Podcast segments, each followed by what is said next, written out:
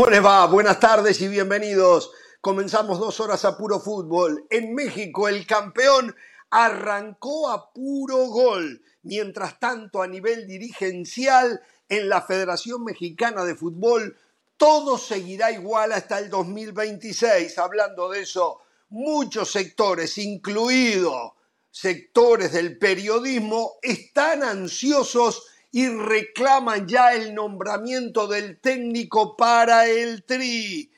Rotundo fracaso de un joven futbolista mexicano que se fue a Europa con todas las ilusiones, aunque le habían dicho te estás apurando. En Conmebol cada vez hay más plata, lo que podría evitar la fuga de talento al viejo continente. ¿Qué harán los europeos si eso llegase a pasar? Rodri Fáez está en Riad, en Arabia Saudita, con la previa de la Supercopa Española que va por ESPN Deportes, donde mañana juega el Real Madrid frente a Valencia y el jueves lo hace el Real Betis frente al Barcelona. Toda la previa, atención, Rodri, Rodri Fáez, perdón, en una nota exclusiva con Andrés Guardado hablando de la realidad del fútbol mexicano. Y ayer lo decíamos, un televidente desde Puerto Rico, el amigo José Pepe Montemayor, eh, nos decía del problema que hay en el fútbol en la isla del encanto. Ahora, lo primero que tenemos que decir que nosotros no seguimos y no sabemos mucho, por no decir nada, de lo que pasa dentro del fútbol puertorriqueño. Pero sí nos llamó la atención que aparentemente el Comité Olímpico de Puerto Rico está intercediendo en la vida de la Federación Mexicana y del fútbol puertorriqueño.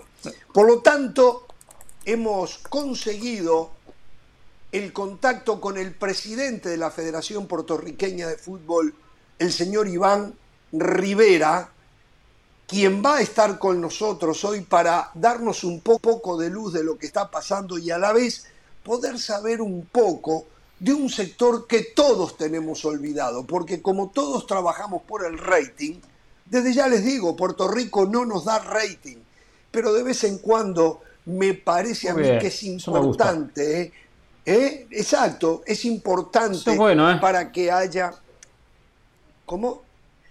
No terminé, Eso es muy bueno, eso me gusta, eso que usted dijo. No me importó que no, terminó muy, ya muy largo, la introducción muy larga. Es muy, bueno eso que me gusta. ¿eh? Eso me gusta. Ah, sí, ¿sabe una, ah, sí, ¿sabe una cosa? Está bien, ¿Sabe una cosa? Me voy a ir a la pausa. Y cuando regrese de la pausa, recién usted, bueno, pero usted recién va a poder hablar. Que ya lo decidí. me interrumpe todos los programas. Ya lo decidí de arranque nomás ya me complica la vida. Verdad. Me voy a la pausa y al volver de la, de la pausa. Yo sí sé de Puerto Rico, ¿eh? a la banda. Usted muy iluso, por cierto. ¿eh? Los saludos empiezan al revés. Hoy los saludos no No me salude, ni me salude. Conmigo. no me salude. al revés. La información que yo traigo no la maneja nadie, ¿eh? Venga.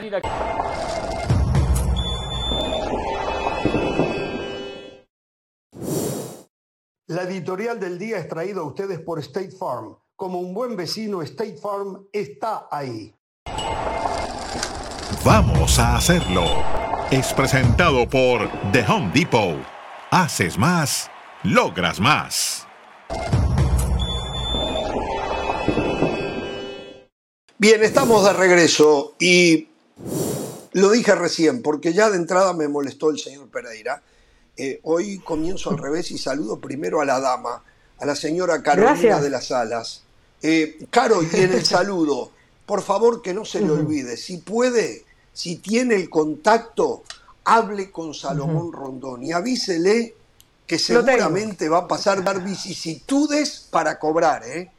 está a punto de firmar con River por dos años más un año más. Avísele a Salomón Rondón que seguramente en algún momento se le van a retrasar en sus pagos. Se lo digo, eh, conozco el paño. ¿Tan así? Sé lo que pasa ahí. ¿Tan así? ¿Tan así? el, el, otro, a ver, está Salomón Rondón y el otro que suena también supuestamente para River, es eh, el mismo Santos Borré, que suena no, para no, Tigres. Santos Borré llega a Tigres.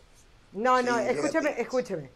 Para, para Borré suena para Tigres, comprado por Tigres, y para River mm. a préstamo.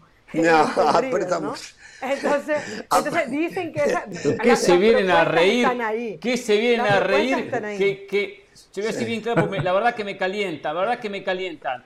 Eh, River sí, No lo deje hablar, señora. Que en Europa señora, no este es un momento, y ahora, señora. Ahora fue la señora, fue este Europa, es un momento. al entra en Frankfurt este no hace es goles momento, y nuevamente lo está reviviendo River. Señora, por favor. Santos Borré la tiene clara, ya algo pasó quiere por volver. ahí, no quiere por algo volver. quieren volver. Santos Borré va a llegar a, a, Tigre. Mire, la mire, mire, para usted no, no, diga, no diga estupideces al aire. Nacho Fernández está volviendo. Craneviter, sí, perdón, está claro, volvió. porque ¿quién lo iba a agarrar? Danubio lo iba a agarrar. Se molestó, se molestó Pereira, se molestó sí, Pereira. Sí, me molesté, me molesté. Y, y, otra cosita, y otra cosita, Carlos Andrés Gómez extremo por derecha de Millonarios, un jugador jovencito eh, de 20 años. Sacó lo mejor de él un técnico que se llama Gameiro, después otro día les puedo hablar de él. Eh, va para el Real Salt Lake, así que para que no digan que tenemos abandonada la MLS. no, yo creí que usted me iba a contar lo de Teo Gutiérrez. Creí que usted me iba a contar lo de Teo Gutiérrez. Pero que, pero que quiere ahora que le cuente de Teo esto, ¿eh? Gutiérrez. O sea... De Teo Gutiérrez, de Teo Gutiérrez, que hizo un concurso para juntar plata para los más necesitados, rifando una camiseta firmada por Leo Messi. No hubo ganador y se quedó con la camiseta. Y se quedó con la camiseta y no la puso nuevamente eh, para rifarla de nuevo. Teófilo Gutiérrez Teófilo Gutiérrez ha tenido muchas polémicas en su vida fuera de los vestuarios y adentro, así que no me extraña esta, Jorge. Bueno, bueno, David. Señor del Valle, eh, el saludo para usted. ¿Cómo le va? Bien, Jorge, un fuerte abrazo. El minuto en televisión es muy caro, Jorge. Ya hemos perdido 10 minutos. Vamos directamente al tema, Jorge. La gente está esperando nuestra opinión. ¿De qué? ¿De qué? De todos los temas que tenemos hoy. Hoy quiero decirles algo del fútbol mexicano, ¿eh? Quiero decirles algo muy importante del fútbol mexicano. Lo del fútbol mexicano es increíble. Anoche Pachuca le hizo cinco goles a, Puebla, le ganó 5 a 1. Y, y, hoy, hoy, hoy. ¿Por qué es increíble? parece como que todavía existiera el saca técnico. ¿eh? Hoy ya ponen en duda la continuidad de Eduardo Arce, el técnico de Puebla Dicen que si no le gana a Querétaro mm. este próximo fin de semana, seguramente le den salida. Y lo más grave, ¿saben quién llegaría en lugar de Eduardo Arce? Qué barba. ¿Quién? No, ¿quién? Michel Leaño. Michel Leaño. Uh. Que, por cierto, como es Pachuca del, árbitro, usted no dice nada, ¿eh? Como fue Pachuca del árbitro, usted se calla. Fue no, equipos, usted arranca el programa hablando de eso. No, no, no. Lo de anoche fue increíble. Marcelo Vigiliano anda con el serrucho en la mano, ¿eh? Así lo sacó Bucetich, lo cual así, así procede él. Sí, sí. mándele, mándele la página web de la motosierra que usted maneja, hablando de eso. Mándele la web a no, yo, la, yo, la, yo la manejo para este programa, no para sacar técnico, para este programa. bueno, señores, a ver, a ver, vayamos al tema. Escucho, hay una preocupación ayer en Picante, donde por cierto participó usted. Hay una preocupación y un apuro impresionante porque decidan quién va a ser el próximo técnico de la selección mexicana. Digo, esto, esto, esto me hace acordar a lo que yo hablaba ayer cuando el domingo escuchaba a Pereira eh, y con Mauricio Pedrosa hablando de si había sido penal o no. No de que el VAR intervenía de manera antirreglamentaria. Esto es lo mismo. Esto es lo mismo.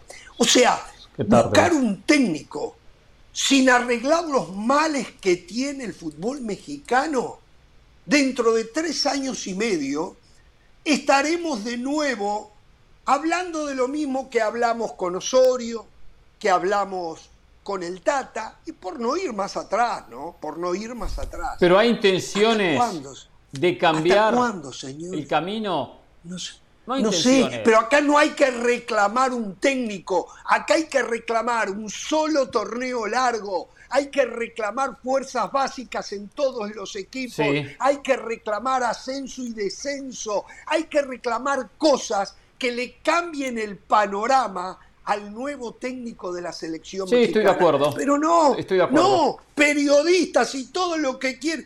Es un nuevo técnico ya. ¿Para qué? ¿Para qué? Señoras y señores. No, es verdad, es verdad. Me da mucha pena. Bueno, por cierto, ¿se da cuenta? Pero usted no lo dijo anoche. Usted no lo dijo eso anoche. Entonces. Dentro de lo poco que me dejan hablar, porque es peor que este programa, ¿no? Acá por lo menos puedo hablar un poquito. Ahí prácticamente no hablo nada, porque si no se mete uno, se mete el otro. Pero bueno, entre seis intentamos ahí, ¿vio? Ganar el espacio. Eh, eh, decía algo David sobre una comisión, que estarían armando una comisión eh, de selecciones y no era ni claro, porque David no tenía la información muy bien si era para manejar el técnico, para manejar cambios, y se habló sobre este tema. Y yo lo dije en un momento, claro que había que buscar otros cambios, cambios de lo que está mencionando usted Ramos. Por supuesto, y lo mencionamos por arriba. Después hay una reacción inmediata de la mayoría de los periodistas en la mesa, como en México y como en la mayoría de los lugares. Este técnico sí, este técnico no. Por ahí se perfila, por ahí va la mayor cantidad de opiniones. Entonces pasa desapercibido lo que uno dice, pasa desapercibido. Al punto que yo proponía en un momento el nombre de Nacho Ambriz. No, Nacho Ambriz no, porque perdió la final con, contra Pachuca en lo que fue el enfrentamiento Ambriz-Almada. Quiero más allá de eso. es, increíble, es increíble. pero no hay intención de hacerlo. No hay intención de hacerlo. Es no, no, Tampoco se está enseñando el camino. Pero, pero mire, eh, el éxito o el fracaso es algo multifactorial. Jorge ya mencionó muchos factores que se deberían de cambiar en el fútbol mexicano. Perfecto, y coincido con todos ellos. Pero cuando hablamos puntualmente del nuevo entrenador, aquí se está cometiendo un error conceptual. No podemos exigir a X o Y entrenador cuando todavía no hay un director deportivo. Generalmente, esa persona que sabe de fútbol tiene que ser la encargada de presentarle a los dueños. Perdón, perdón, perdón. Ordiales sigue, ¿no? Ordiales sigue. Sí. Sí, Jorge, pero Jaime Ordiales, en Jaime Ordiales para mí no pesa. Yo tengo el nombre. Yo tengo el nombre que tiene que ser el encargado de dirigir todo el proceso de selecciones mexicanas. Ese nombre es el señor Ricardo Peláez. Es increíble que a día de hoy no, aprovechen que está Mire como quiere cambiar la imagen. Ricardo Peláez, un tipo de fútbol, un tipo de fútbol, un tipo que sí, fracasó en Chivas y esto me sirve de manera perfecta para ejemplificar algo que yo he venido diciendo. Para lavarse la cara con Ricardo Peláez. No, no, no, no, yo no me lavo la cara con nadie. Yo no vengo aquí a ganar amigos como usted. Fracasar en un proyecto no te convierte en un fracasado. El señor Ricardo Peláez fracasó en Chivas y lo sostengo. Ricardo Peláez es el primero en darme la razón. Si todas las entrevistas que ha dado después de su salida de Chivas. Pero cuando hablamos del director de selecciones nacionales, tenemos que tomar en cuenta la carrera, el conocimiento, y en esos rubros no hay otra persona mayor calificada que el señor Ricardo Peláez, probado en América. Pero ¿por qué no dijo lo mismo Antes de eso, antes de, antes de cambiar al director deportivo hay que este cambiar las bases del fútbol mexicano. Y ya dije las cosas que hay que cambiar. Mientras pero Ramos, por eso, para cambiar esas bases, usted necesita un tipo que sepa de fútbol y no los dueños del fútbol mexicano. No, pero eso pasa por otro lado. Usted se cree que el nuevo Jaime Ordiales Yo digo, ¿qué, ¿qué tanto hay que saber de Tiene la capacidad, perdón, de devolver el ascenso y descenso. Tiene la capacidad eh, Ricardo Peláez decirles tienen que tener fuerzas básicas todos los equipos, tienen la capacidad de decirles tienen que reducir los extranjeros. No, usted está empezando a hacer la casa por el techo del valle, le falta experiencia a usted. Aquí hay que sí, a usted le sobra. desde abajo. Yo, claro que sí que me sobra. Pero a ver, le voy a decir, mire lo que le voy a decir para graficar, para graficar. Si hacen lo que yo vengo diciendo hace tiempo, pueden llegar más lejos en un mundial hasta con Michel Leaño, ¿eh? más lejos de lo que llegó el Tata y Osorio, hasta con Michel Leaño. Mire lo que, dijo Carolina no, no hay que ser, no hay que ser un erudito del fútbol. Una gran cantidad de futbolistas elegibles. La escucho, señora. Jorge, no hay que ser un erudito del fútbol para que estos cambios se hagan. O sea, esto ha salido en los periódicos, en las páginas web, nosotros lo hemos dicho, lo ha dicho el Tata Martino, lo ha dicho el que estuvo atrás, lo ha dicho el mismo Miguel Herrera cuando interviene como, como periodista o, en una, eh, en una mesa de, panelistas. O sea, eh, al final yo creo que lo único que se necesita en el fútbol mexicano es la voluntad de quererlo hacer. La pregunta es, los directivos del fútbol mexicano, los que mandan en el fútbol mexicano, están dispuestos a sacrificar aunque sea un poquito. Es más, no hablemos de sacrificar, hablemos de tomar las decisiones que hay que tomar el negocio no se les va a dañar. Yo creo que el que, el que les tenga que vender la idea, les tiene que decir a, los directivos del fútbol mexicano, es que el negocio no se les va a dañar. Lo que tienen es que ceder un poquito, cambiar un poco, no, creer que todo va a ser de la misma manera y los resultados van a ser diferentes, como lo dice usted constantemente. Pero, a ver, no tiene que ser Ricardo Peláez José el que llegue como director deportivo para hacer estos cambios. Ascenso, extranjero. Exacto, eso no, se trata de... No, no, jugar partidos de Zoom contra, no sé, equipos de tercera categoría. Yo suplente de Bosnia. sí, para usted lo mismo Torrado que Peláez. Para usted lo mismo. No, no. No, no, no, yo no llego ni ahí. No, no, no, de ninguna manera. No llego ni ahí. Antes de llegar ahí hay que hacer los otros cambios. Antes de llegar ahí hay que hacer los otros cambios. Algo.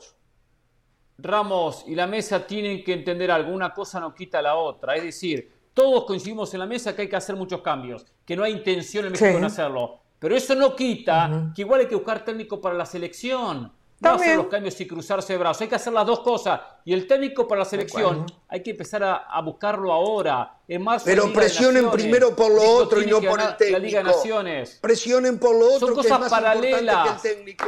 Son Pueden cosas traer a Guardiola y van a, con suerte juegan un quinto partido, pero además va a ser siempre lo mismo y van a reclamar al nuevo, al nuevo Aldo Rocha del 2026, al nuevo Pocho Guzmán del 2026, al nuevo Diego Lainez del 2026 y van a estar en la misma, muchachos. Acá hay que cambiar de raíz todo, todo.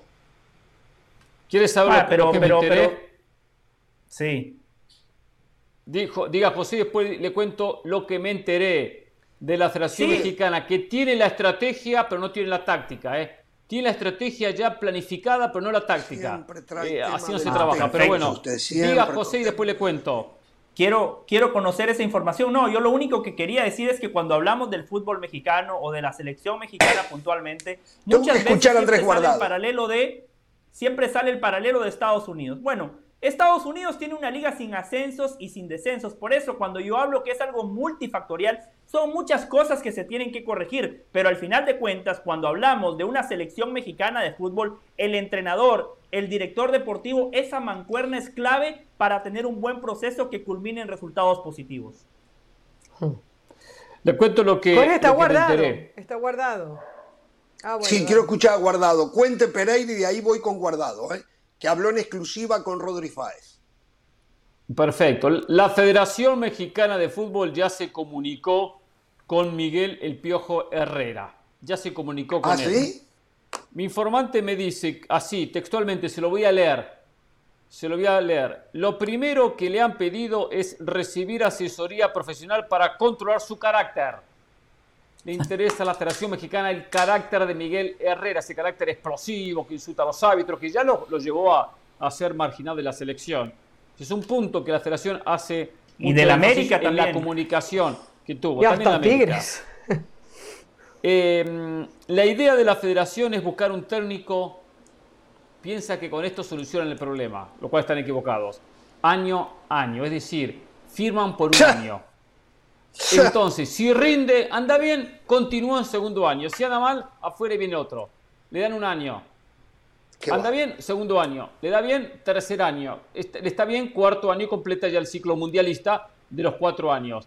Para que de esa manera ellos consideran que el técnico no se va a tirar a dormir la siesta y decir, ah, ya está, yo llego, dirijo el mundial y después me voy, ya no me importa más esto mexicano. No, no, no. Para no entrar en esa actitud, entonces quieren hacerlo año a año, como para tener una motivación extra el técnico decir, no, tengo que cumplir. Toman pastillas para hacer las cosas mal, ¿eh? hacen cursos cómo hacer las cosas Totalmente. mal. Hacen cursos de cómo hacer las cosas mal. No, vamos a hacer una cosa. Cuando regresemos, nota exclusiva, nota exclusiva de Rodri Fáez con Andrés Guardado. Eh, yo sé que ya viene Faes. Después de Guardado vamos con Faes. Eh, porque esto no es cortar y hacer chorizo. Vamos a hacer una pausa y al volver habla Andrés Guardado de este tema. Si no me escuchan a mí, escuchen a Guardado. Volvemos. Vamos a hacerlo. Es presentado por The Home Depot.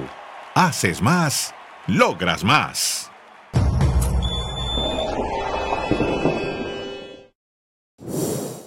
Para celebrar los precios sorprendentemente bajos de State Farm, te invitamos a disfrutar un nuevo episodio de Jorge Ramos y su banda. Disfrútalo y luego comienza a ahorrar con el seguro de auto de State Farm. Contacta hoy mismo a un agente llamando al 1-800 State Farm. Como un buen vecino, State Farm está ahí.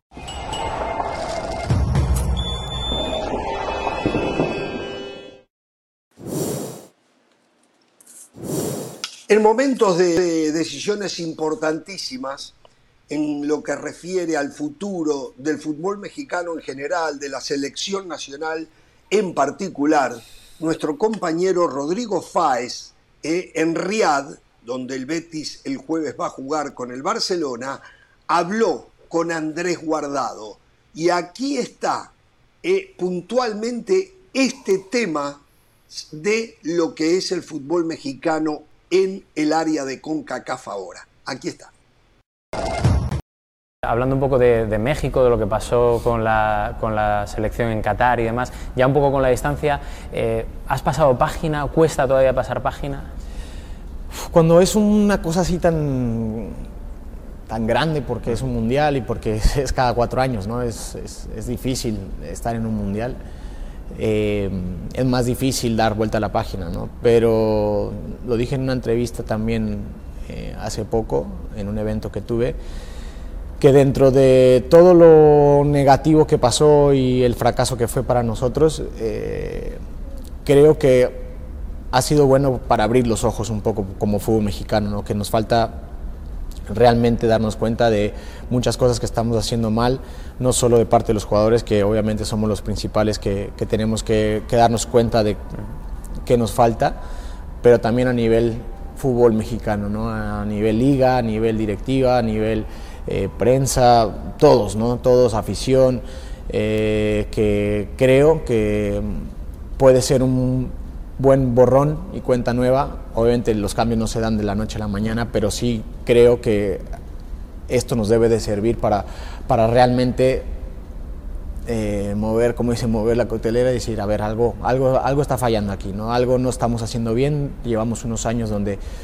eh, creo que nos ha alcanzado Estados Unidos o nos ha rebasado, Canadá nos se nos ha puesto también ahí para dónde vamos o qué queremos como, como fútbol mexicano. ¿no? Y, en, ese, en ese aspecto lo veo positivo. ¿no? Pero yo creo que si vamos rascando y vamos viendo y realmente nos damos cuenta de muchas cosas que, o la gente que se encarga de esto se, se pone sobre una mesa y dice, a ver, vamos paso a paso, vamos eh, a, a, decisión por decisión, qué está bien, qué está mal.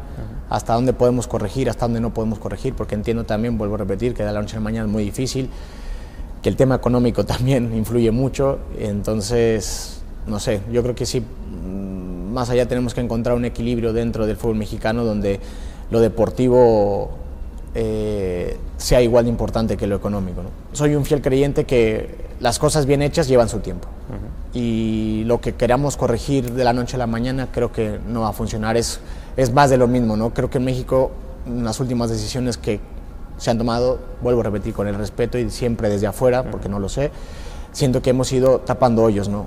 Decir, ay, eh, esto, y vamos a, tomar esta decisión. Eh, vamos a quitar el ascenso y descenso porque tenemos este problema. Y no sé, siento que ha ido hacia decisión, vuelvo a repetir, desde afuera, ¿no? No sé. Pero creo que es momento de tomar una decisión de un proyecto largo y que ser conscientes de que las cosas bien hechas llevan, llevan su tiempo y hay, que, y hay que darles y dedicarles ese tiempo. Hay que hablar con los responsables y que pase lo que pase, que cuenten contigo. ¿eh? no fastidies. No, pues yo la verdad que tengo bastante apertura con el presidente de hoy en día y, y, he tenido conversaciones con él y él sabe mi, mi, punto de vista un poco y y la verdad que creo yo que nos toma en cuenta, ¿no? sobre todo a los que tenemos tiempo viviendo la selección y viviendo, sobre todo los que hemos vivido otro fútbol y otra manera de hacer las cosas y otra manera que podemos aportar algo, ¿no? Y yo creo que él está abierto a eso y que todo, todo el mundo que quiera aportar y quiera ayudar eh, es bienvenido y él lo sabe, ¿no? Entonces, el día de mañana ya veremos.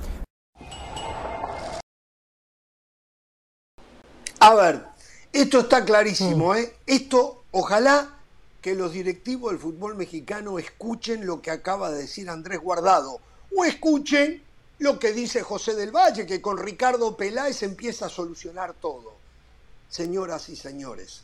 México está tarde para el 2026. Sí, puede pasar algo como pasó con Marruecos en este pasado mundial. Un golpe de casualidades y se mete allí.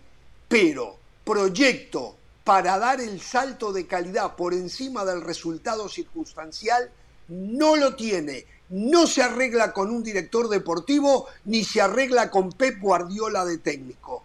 Esto se arregla cambiando las bases de casi todo el fútbol mexicano. No de todo, hay algunas cosas buenas, pero cambiando las bases de casi todo el fútbol mexicano.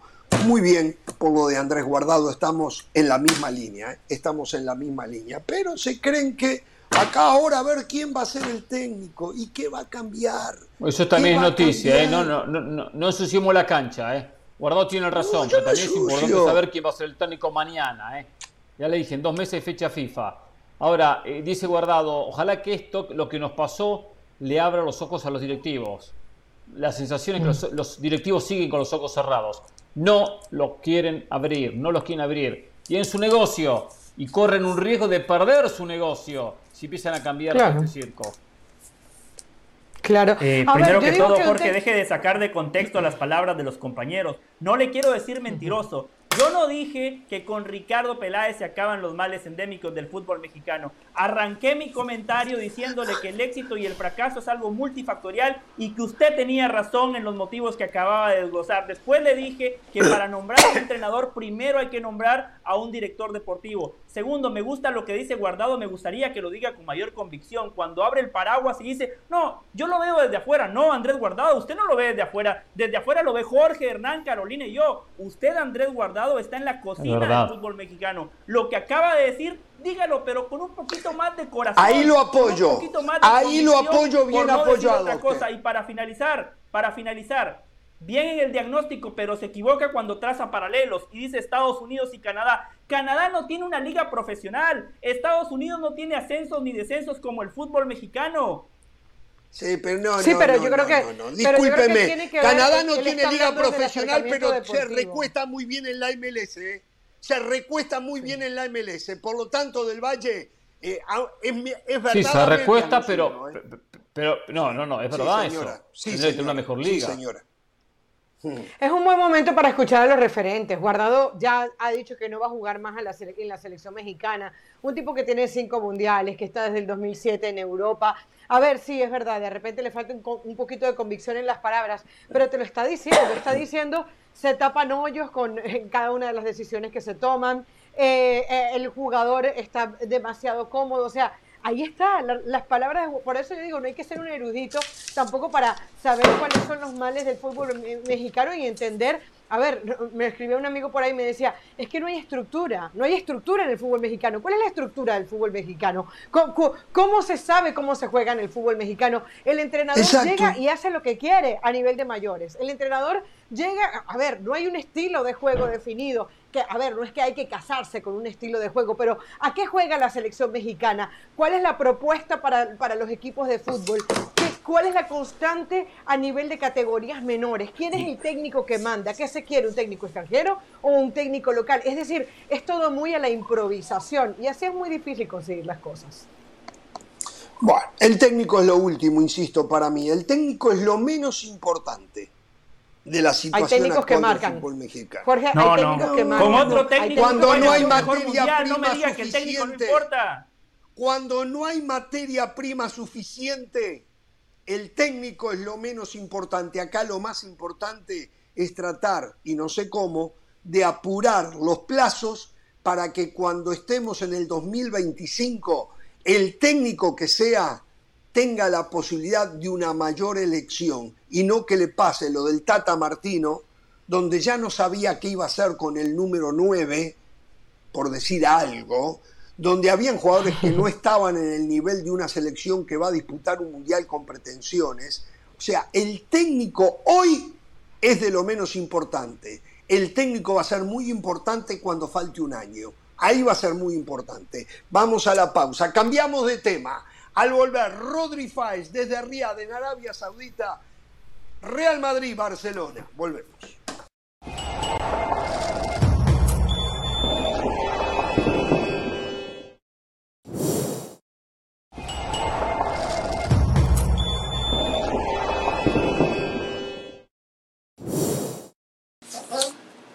Bien, como ustedes saben, mañana a partir de la 1 y 30 de la tarde en la pantalla de ESPN Deportes, Arrancamos la cobertura de la Supercopa Española que se juega en Arabia Saudita. Mañana juegan Valencia Real Madrid. El jueves lo hacen Real Betis frente a Barcelona, sábado y domingo, tercer puesto y final. Eh, allí está un hombre que a esta altura, calculo yo, debe ya de hablar árabe. Se pasó no sé mm. cuánto tiempo en Qatar, ya está en Arabia Saudita Tal vez la empresa esté pensando en mudarlo, estabilizarlo en esa región del mundo, ahora con la presencia de Cristiano Ronaldo y seguramente algunos otros eh, jugadores de nivel mundial que van a estar llegando por allí. Y creo que a él también le gustaría mucho eh, poder eh, ubicarse en ese sector del mundo. El señor Rodri Fáez, a quien ya saludamos y le agradecemos por este rato que nos da, para que nos meta un poco en ambiente de lo que está pasando previo a este primer partido de mañana entre Real Madrid y Valencia. ¿Cómo le va, señor Rodri Fáez? ¿Cómo está usted? ¿Qué tal, Jorge? ¿Cómo estás? Bueno, lo primero, si la empresa, o la empresa, mejor dicho, puede estar pensando en mandarme para aquí, para Arabia, para Qatar, para Oman, Bahrein, otra cosa es que yo quiera, ¿eh? porque quizá en algún momento del año sí, pero en este momento del año ya te digo yo que yo, que soy de frío, del norte de España y demás, o sea, no me esperaba esto. Y menos mal que me he traído el abrigo, porque estamos con viento, con frío. Hace frío en el. Es que no, esto, esto no lo hubiera yo imaginado. Hace frío en el desierto. Pues aquí estamos muertos y casi congelados, porque madre mía, la que está cayendo ahora mismo. ¿Cuánto, ¿Qué, temperatura hay ahora, por ejemplo, ahí en Riyadh? Mira, temperatura, aquí engañan hasta con la temperatura. Porque temperatura te pone el teléfono, el teléfono terminal, el terminal móvil te dice que estamos en torno a 9 grados. Yo te digo que ahora mismo tendremos una sensación térmica de aproximadamente 3, 2 grados sobre cero. O sea que imagínate. Uh, ¡Qué bárbaro! complicado, ¿eh? Complicado. Bueno, a ver, eh, la gente, hay expectativa allí.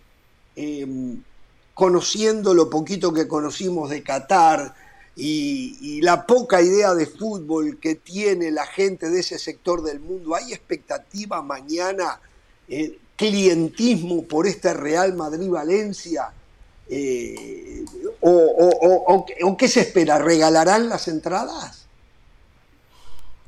No, a ver, eh, no, se espera, no se espera un lleno, Jorge, pero sí que se espera una entrada muy, muy, muy grande porque para ellos es el evento deportivo del año y eso que, a pesar de que, de que Cristiano Ronaldo ha aterrizado aquí hace apenas dos semanas, ¿no? Eh, aquí la gente está muy volcada, hay, hay un poco más de tradición futbolística en Qatar, de hecho bastante más, porque aquí la selección, la liga es muy potente, muy fuerte, de hecho los clubes de Arabia Saudí también son muy potentes dentro de lo que es el continente asiático, digamos que hay una base mucho más sólida de lo que había en Qatar. E incluso te voy a decir que por las calles, no habiendo colorido, o el colorido que debería de haber, sí que es cierto que, la gente lo comenta. La gente comenta, ¿Ah, la gente habla y tienen ganas de ver al Real Madrid y al Barcelona. Lo que pasa es que tienen ganas de verlos a los dos enfrentarse en la final del domingo. Por lo cual, Valencia y Betis, para los de aquí, sí que es cierto que son, son comparsas, dicho mal y pronto, y con todo el respeto a los dos clubes históricos de España, pero digamos que a los saudíes lo que les importa es Madrid, Barça y el resto poco.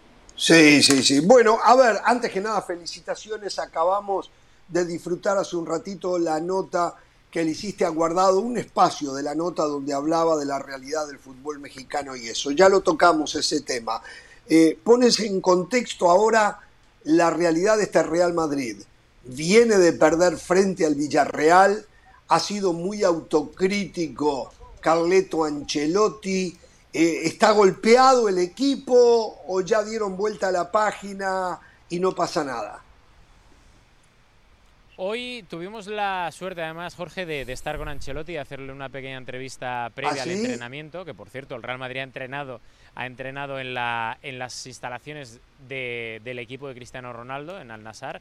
Eh, dijo Ancelotti, por cierto, una cosa muy importante, dice que tiene ganas de, de verle y le he preguntado de, oye, pero ¿os habéis visto no os habéis visto? Dice, todavía no, por lo cual es posible que haya algún tipo de de acercamiento de, Cristiano Ronaldo para visitar a sus excompañeros, pero he visto a un Carlo Ancelotti, eh, digamos, más sonriente de lo que yo esperaba, porque conozco a Carlo Ancelotti desde hace bastantes años, y después de la derrota contra el Villarreal el equipo está tocado, sobre todo a nivel defensivo, porque dista un mundo este Real Madrid actual de lo que era el Real Madrid del año pasado, que era sólido en ataque, sólido más todavía en defensa, y ahora solo queda Courtois y poco más eh, a nivel de vestigios de lo que pudimos ver el, año pasado, ¿no? Y encima te falta Chouamini, te falta David Alaba, que los dos se quedaron en Madrid. Hoy Mendy eh, no ha entrenado porque es duda para el partido de mañana por una sobrecarga en los gemelos. O sea, todo lo que le puede pasar en defensa al Real Madrid le está pasando y eso hace que Ancelotti esté intranquilo, ha dicho que quiere ser un bloque de nuevo tanto arriba como atrás, pero aún así le he visto sonriente y le he visto confiante, sobre todo de cara a enfrentarse al Valencia que no atraviesa por su mejor momento de la temporada. A ver, está claro de que tiene muchísimos problemas, hace mucho rato que en lo personal... Eh, vengo señalando que el Real Madrid juega poquito. Esto ha enojado a muchísima gente, porque claro, eh, el yo de atrevido decir juega poquito y es campeón de la Champions, ¿qué es lo que está viendo Jorge Ramos? Bueno, sí, yo veo cosas que otros no ven, inclusive en este programa. Eh, pero lo cierto es que hay mucha crítica para Rudiger, hay mucha crítica para Mendy, hay mucha crítica inclusive ahora, no mucha, pero hay crítica para el nivel de Alaba, porque la verdad, este Alaba no tiene el nivel eh, que supo mostrar cuando recién llegó al Real Madrid. Y en lo personal estoy viendo un descenso importante, tal vez tengas la explicación, del mismo Benzema. Eh, eh, ¿qué, se articula allí alrededor de todo esto? Bueno, lo primero que en defensa el equipo ha bajado mucho. Yo estoy muy de acuerdo con lo que acabas de decir. A Rudiger le está costando adaptarse un poco al Real Madrid y eso que empezó bien, pero ha tenido un pequeño bajón. Militao no es que diste demasiado, pero, pero no es el mismo del año pasado. Los laterales, lo contábamos en un artículo que publicamos esta semana en ESPN.com, es un drama lo de los laterales porque Carvajal está siendo demasiado irregular porque te combina partidos muy buenos a nivel europeo sobre todo con, con partidos bastante flojos en la liga. Y luego lo del lateral izquierdo Mendy, eh, imaginaos cuál es el rendimiento y cómo están de contentos, entre comillas, con él esta temporada y el año pasado en el Real Madrid, que se están planeando y, o planteando, mejor dicho, incluso una una posible salida en, el, en el mercado de verano. O sea, son cosas que están pasando en el Real Madrid y que están a la luz de todo el mundo. Y esto no es ir contra el Real Madrid ni ser destructivo, es contar lo que está pasando, que es una realidad. Hay que echar un poco la vista atrás y ver cuándo fue la última vez, o las dos últimas veces, mejor dicho, que el Real Madrid dejó la portería cero. Una fue en Valladolid el otro día y la anterior había sido, creo que el 18 de octubre, contra el Elche en octubre estamos hablando, ¿no? Y luego en el resto, yo creo que al Real Madrid le falta chispa, más que eh, juego, mm. porque juego hay, pero le falta esa chispa que el año pasado tenía, esos trucos de magia que de repente en un momento dado eh, se sacaba de la chistera Modric, vemos a Cross que está jugando bien, pero que no es el mismo tampoco del año pasado y que seguramente está atravesando un pequeño bajón físico y también psicológico porque no sabe si va a seguir la próxima temporada en el Real Madrid o va a colgar las botas, tendremos que esperar hasta el mes de febrero y arriba es lo de siempre, Benzema es muy bueno, pero con tan poca continuidad como le están dando las lesiones, pues está haciendo que con su edad esté bajando muchos enteros. Y eso se nota muchísimo porque es el hombre que marca goles, pero también el que crea y el que hace mejor al resto.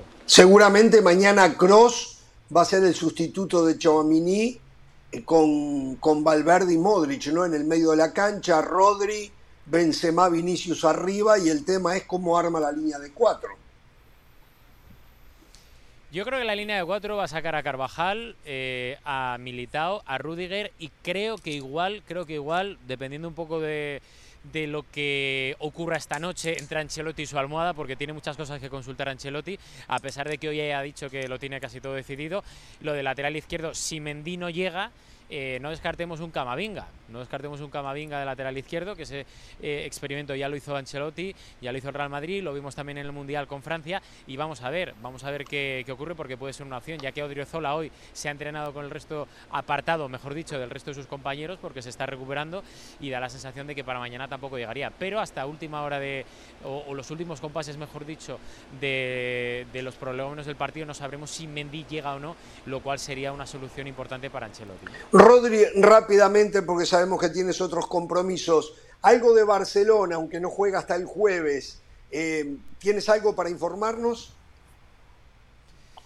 Bueno, Barcelona es uno antes y después del partido contra el Atlético de Madrid. Em, estuvimos el otro día también en el Metropolitano eh, y además pude ver la, celebración y el cambio del rictus facial de los jugadores del Barcelona antes y después del partido y no te puedes ni imaginar. Más allá de, la actualidad deportiva que ya la sabemos todos, el equipo ya está aquí, llegó hoy hasta la ciudad, hasta la ciudad de, de Riyadh, aquí en Arabia Saudí, pero es que el Barça es otro. Tenía muchas dudas el Barça y el propio vestuario, incluso el entorno del Barça con el partido del Atlético de Madrid. Se ganó no de una forma tan brillante como muchos esperaban, pero sí de una forma bastante práctica, lo que viene siendo también el Barça de Xavi en los últimos meses.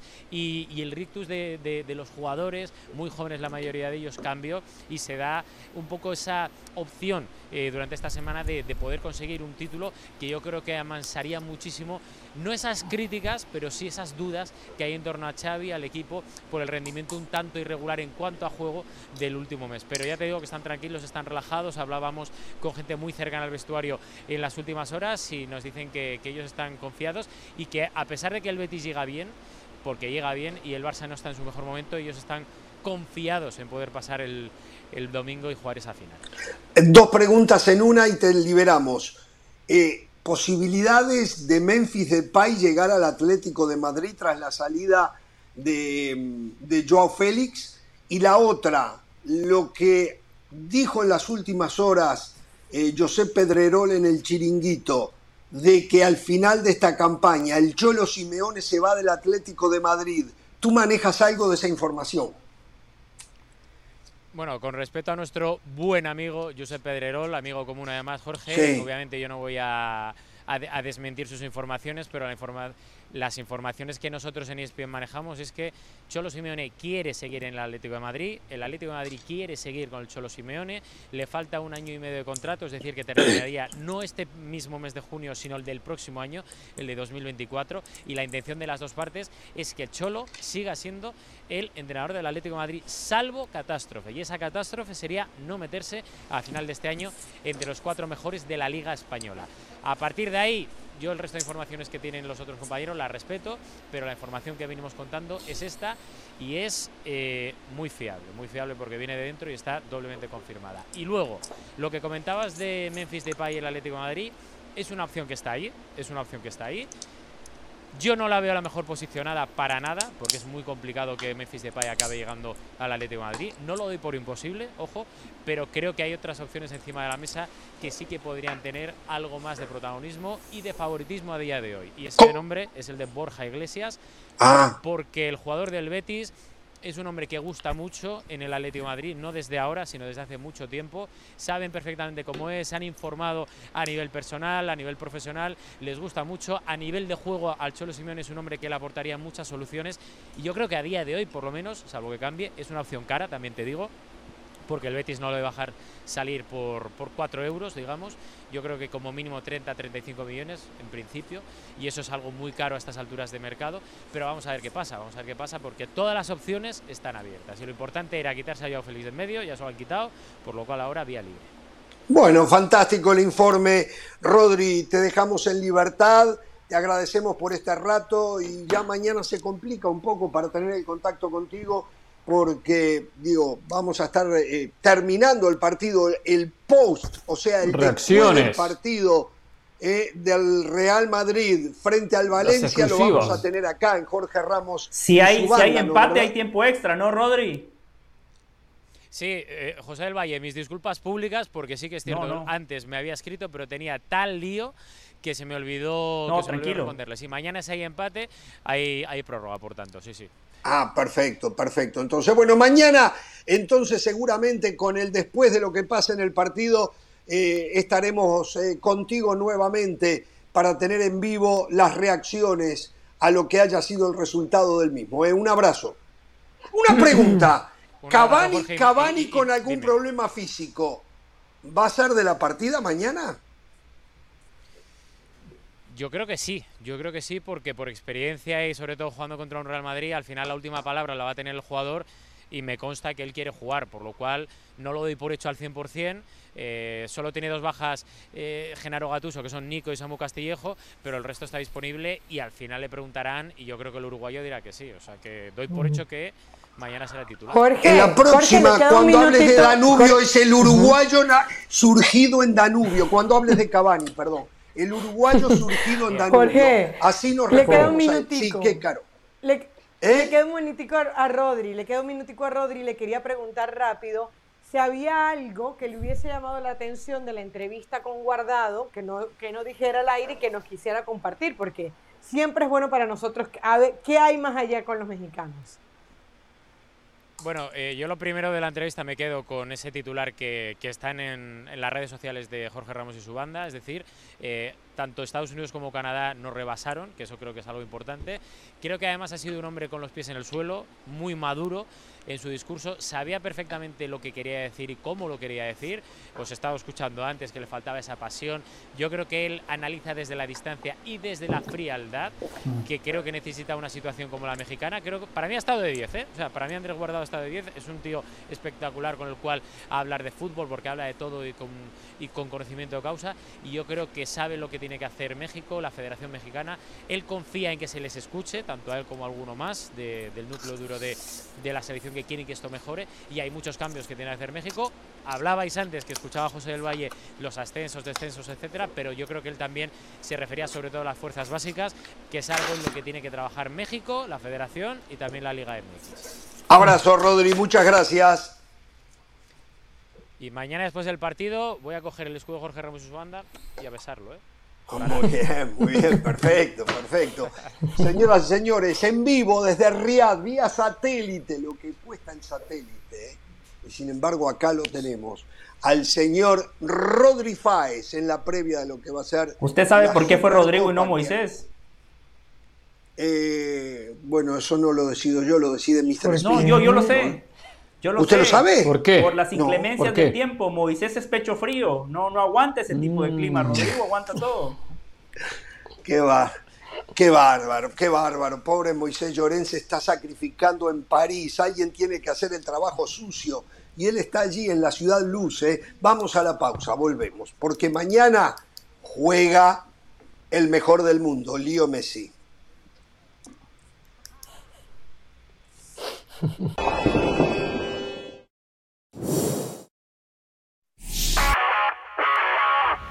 Hola, soy Sebastián Martínez Christensen y esto es Sports Center ahora. Hoy comenzamos hablando del básquetbol de la NBA, dado que los Denver Nuggets vencieron a Los Ángeles Lakers con un partidazo de Jamal Murray, quien anotó 34 puntos, y un Nikola Jokic que sigue dando vueltas cabezas con su undécimo triple doble en lo que va de la temporada. Increíble la campaña que está teniendo el reinante dos veces jugador más valioso de la NBA al equipo de los Lakers no jugó LeBron James con una dolencia en el tobillo. Hay que recordar que también estaba fuera Anthony Davis. Sin embargo, el conjunto angelino ha levantado su nivel en el último mes de acción. Los Denver Nuggets, no obstante, se consolidan por ahora como el primer preclasificado de la conferencia del oeste.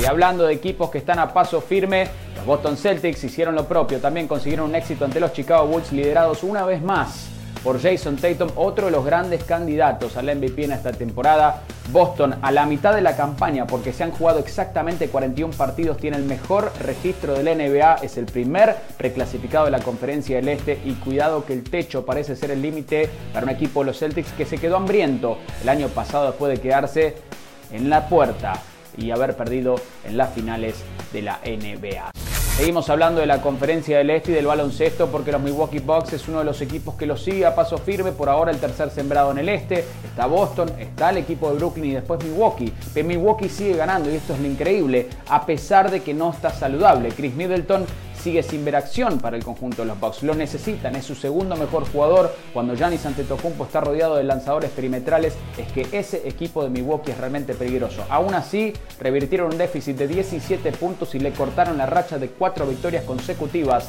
al equipo de los Knicks de Nueva York y algo me dice que cuando llegue la postemporada, Milwaukee Bucks van a ser tal vez el equipo más peligroso de la conferencia del Este. Ya lo sabes, Sport Center todos los días, 1 de la mañana, horario del Este, 10 de la noche, horario del Pacífico. Esto ha sido Sport Center. Ahora.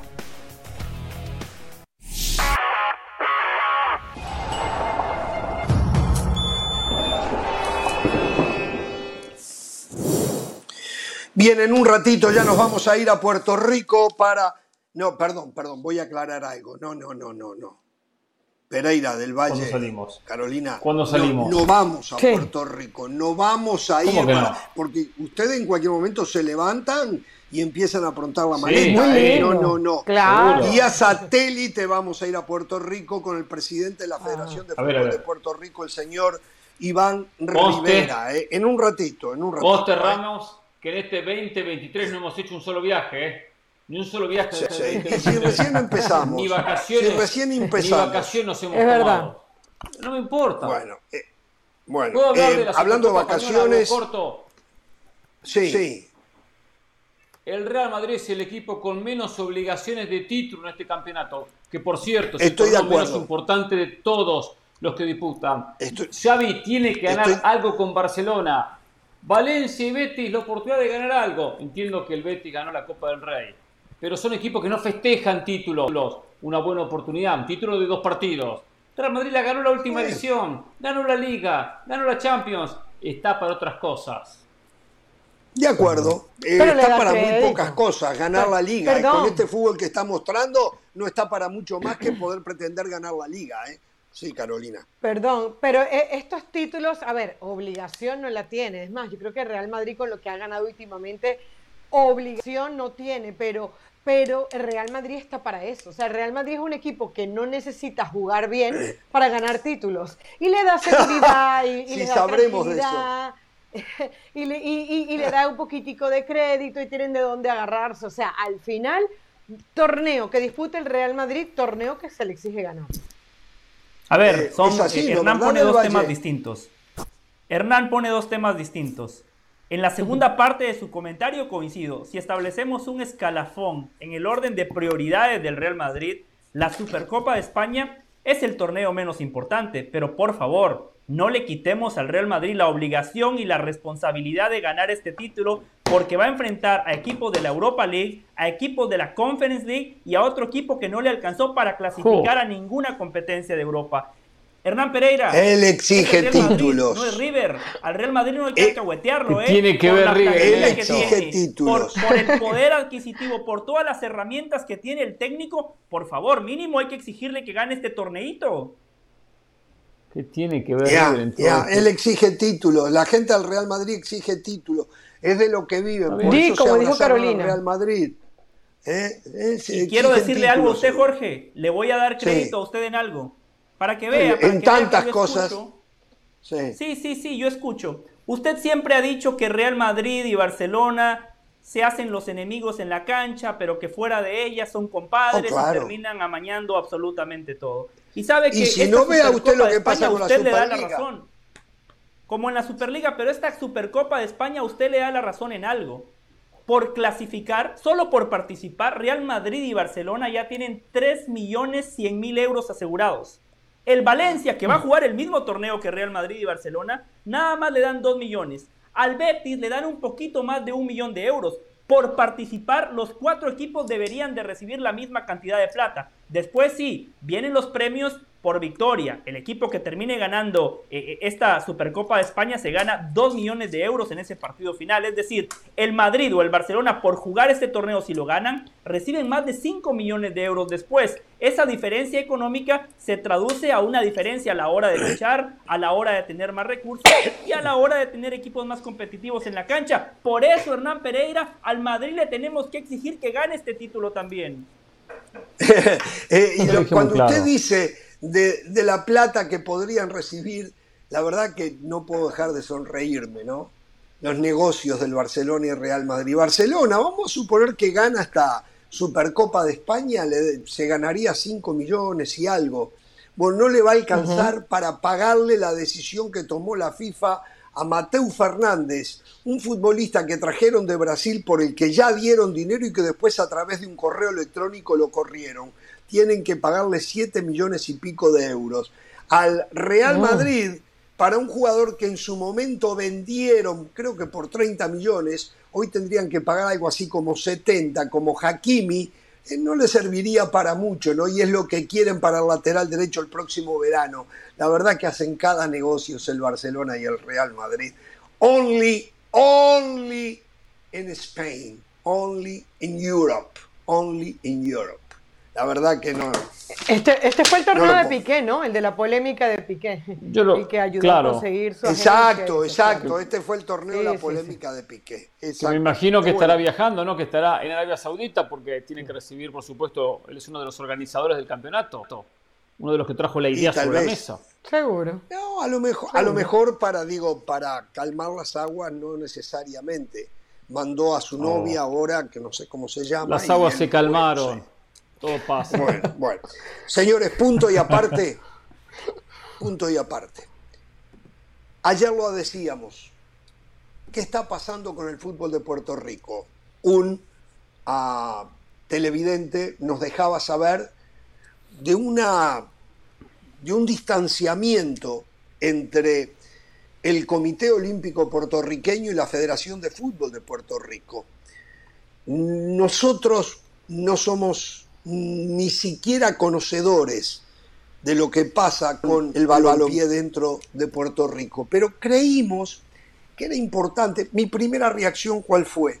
Que eh, el Comité Olímpico eh, de cualquier país no tiene derecho en lo absoluto a intervenir en una federación de fútbol de ese país, en este caso de Puerto Rico, pero de ninguna en el mundo.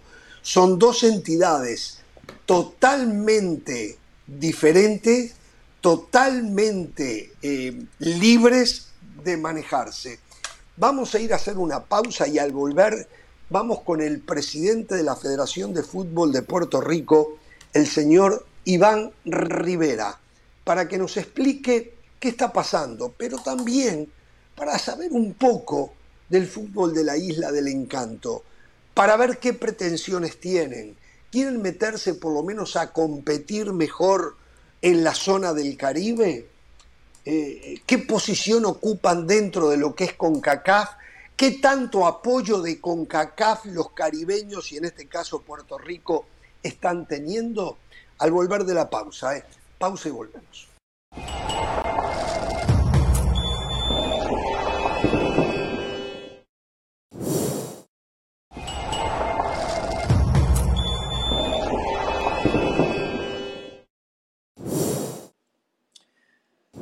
Puerto Rico es un Estado libre asociado a los Estados Unidos de Norteamérica. Y en esa palabra libre encaja eh, su condición de autónomo en el fútbol cuando hablamos de la isla del encanto. Se maneja, no es parte de la MLS, no es parte de los Estados Unidos y tiene su propia Federación de Fútbol. Su presidente es el señor Iván Rivera, que ya lo tenemos en línea y le agradecemos mucho, Iván, porque nos permita esta oportunidad.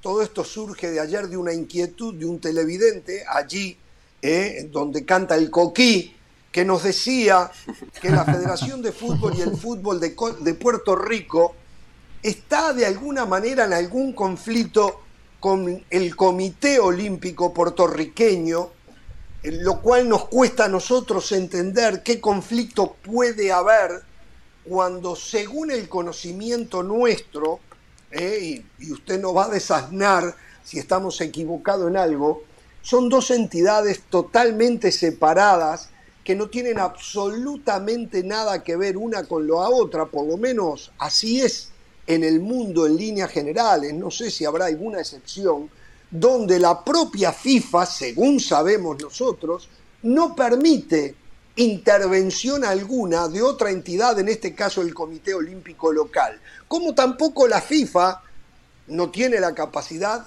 de intervenir en los comités olímpicos locales de ningún país del mundo.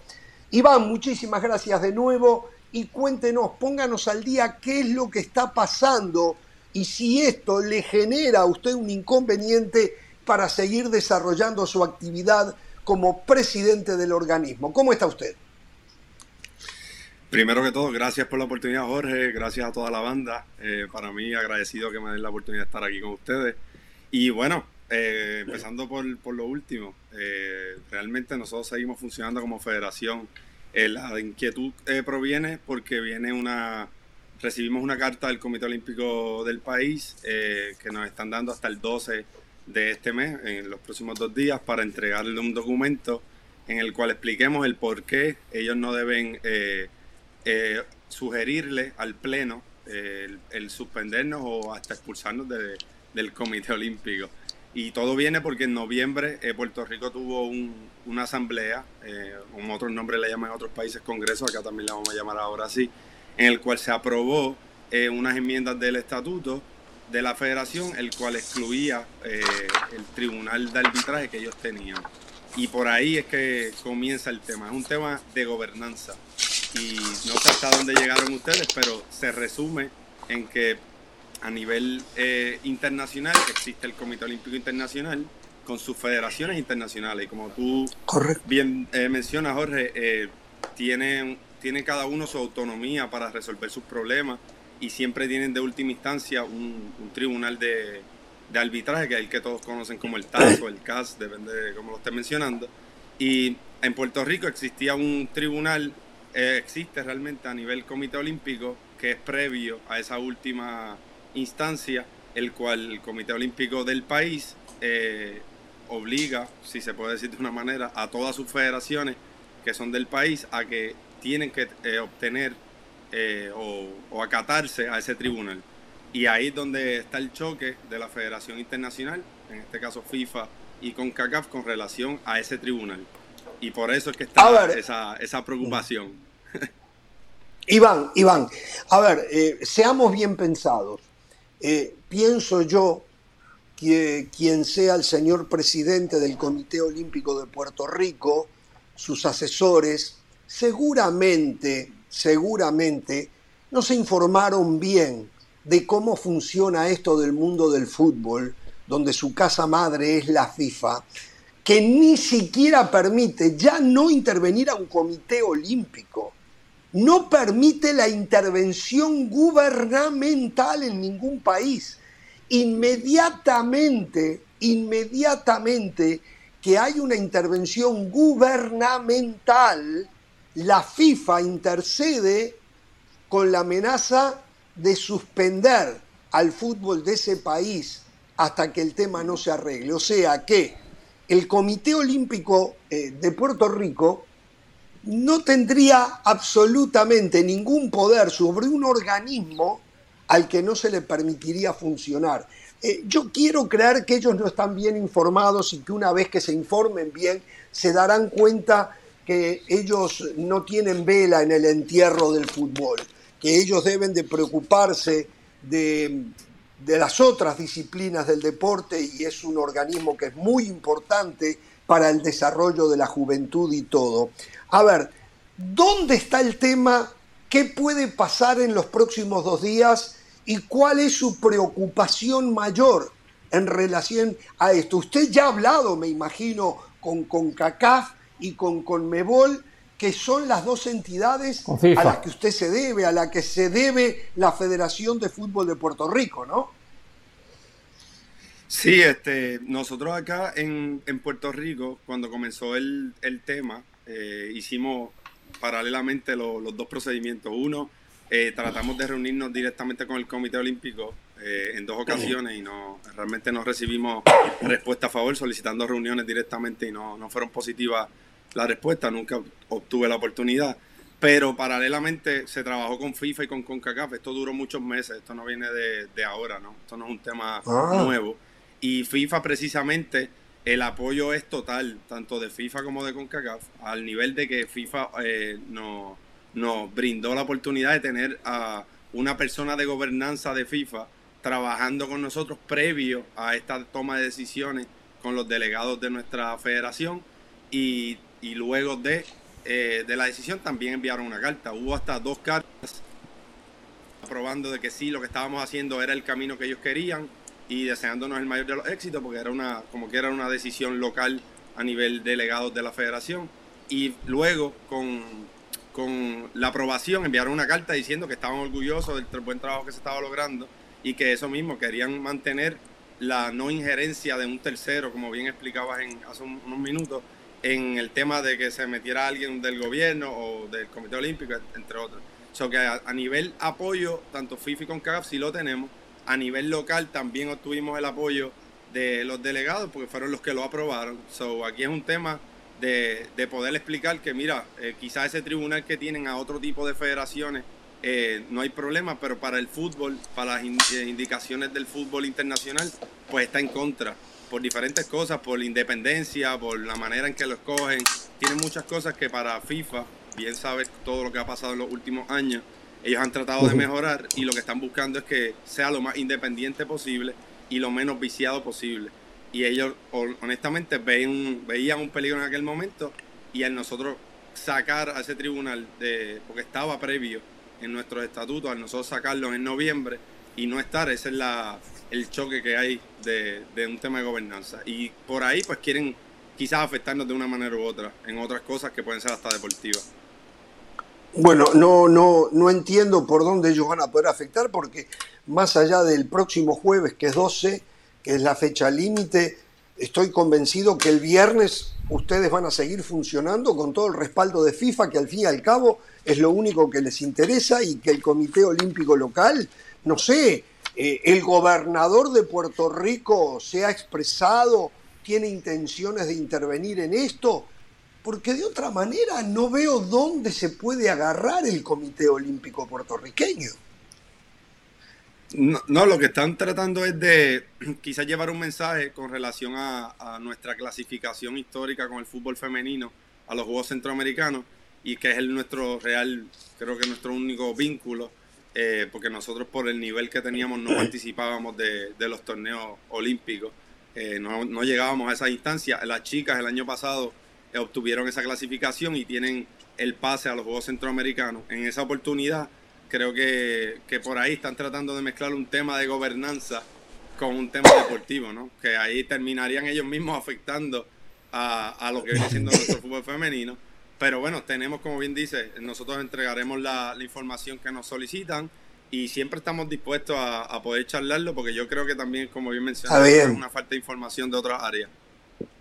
Eh, eh, seguramente lo es. Eh, que tenga conciencia el Comité Olímpico Local que lo único que van a lograr es afectar a estas chicas que deportivamente consiguieron esa clasificación, nada va a cambiar para la Federación de Fútbol de Puerto Rico, pero sí le harán un daño muy grande a las jovencitas, a las damas que lograron esa clasificación y que por una decisión del Comité Olímpico puertorriqueño, no por el fútbol, ¿eh? por el Comité Olímpico puertorriqueño, no van a poder participar, ¿eh? Eh, me parece a mí. Bueno, Pereira del Valle, de la Sala, tenemos al señor Iván Rivera y me imagino que ustedes también tendrán muchas preguntas para él. ¿eh? Adelante.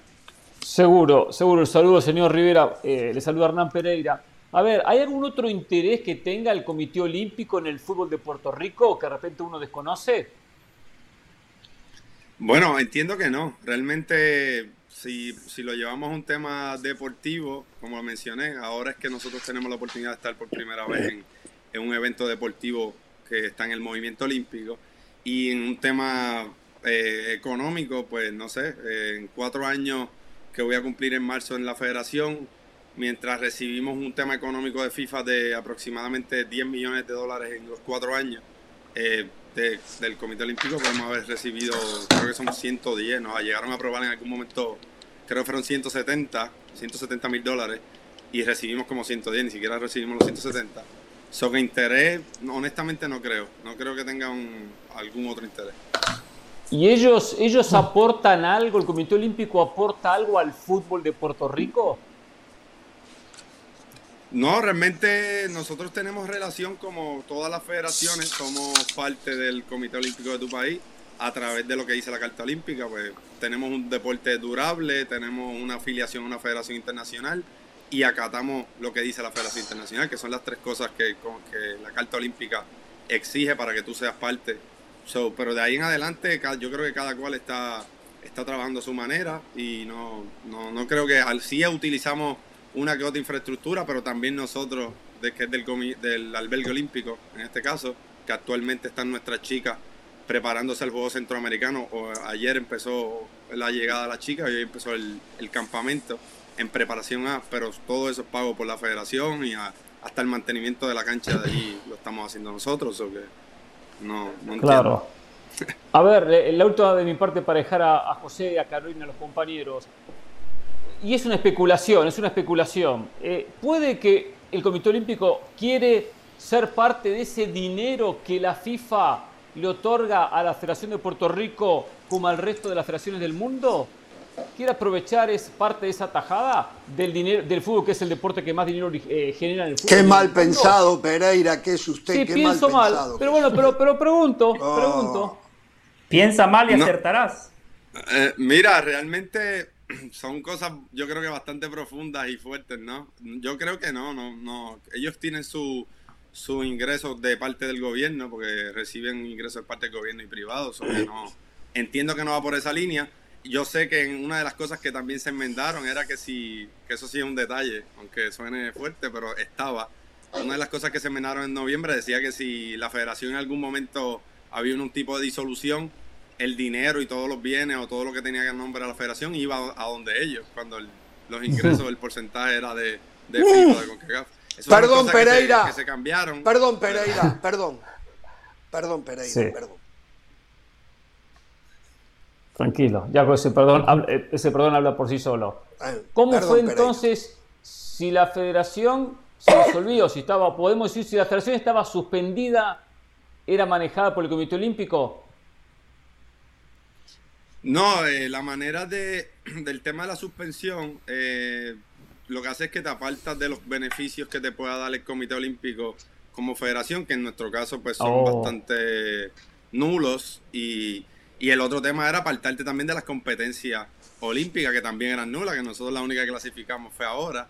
So que por eso eh, son dos, es un choque interesante, si se puede decir de una manera, porque nosotros tenemos todo lo, económico y lo competitivo, como ustedes bien conocen, con el tema de la Federación Internacional y nuestra región, que, que es CONCACAF. Y tenemos el apoyo, por eso lo mencionaba el orden, si tenemos el apoyo de nuestra Federación Internacional y de nuestra región, que es CONCACAF, y tenemos el apoyo del órgano supremo, que viene siendo nuestro Congreso como federación, pues de qué estamos hablando.